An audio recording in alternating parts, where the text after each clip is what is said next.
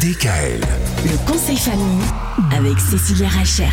Bonsoir Cécilia. Bonsoir. Bonsoir Cécilia. On joue Oui, on joue cette on semaine. On joue cette semaine avec les enfants justement pour leur apprendre un tas de choses. Alors hier, enfin on a déjà parlé comment apprendre à la lecture, euh, euh, comment aussi apprendre à mieux se concentrer. Et là pour le coup aujourd'hui, c'est comment arriver à avoir une meilleure dextérité, j'ai envie de dire une motricité fine, comme euh, vous dites Cécilia.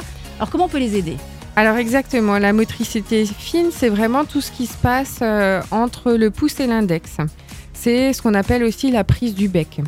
Alors ce bec-là, on va pouvoir le travailler avec, euh, avec plein de jeux, notamment avec des finger eyes. Est-ce que vous connaissez les finger eyes? Jamais entendu parler. Alors finger c'est doigts, eye c'est yeux. enfin, Voilà, yeux. c'est ça. En fait, euh, c'est comme une espèce de petite bague avec deux gros yeux dessus, sur lesquels on va apprendre plein de chansons, euh, plein de chorégraphies même, Ah bon avec les doigts. Et donc excellent. ça, c'est vraiment rigolo et vous passez vraiment un bon moment avec vos enfants. Après, pour les plus grands, pour développer la motricité fine, on va euh, travailler sur euh, des choses comme du dessin, du crayon.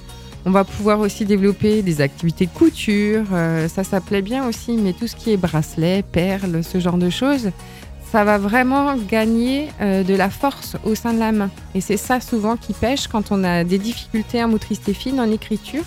C'est la force qu'on a dans la main. Ah, c'est une, histoire de force?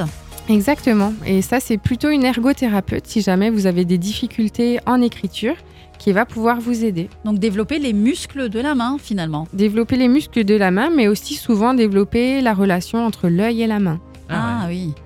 Donc moi ce que je retiens de tout ça c'est que finalement enfiler des perles ça peut avoir un vrai intérêt. Exactement. Enfiler des perles, faire des beaux bracelets, ça nous permet d'avoir une plus belle écriture. Les, colli- les colliers de nouilles, euh, Michael, c'est ça Ah, bien Ouais, sûr. bien sûr.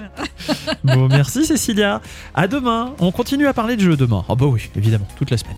DKL. Retrouvez l'intégralité des podcasts Le conseil famille sur radiodkl.com et l'ensemble des plateformes de podcasts.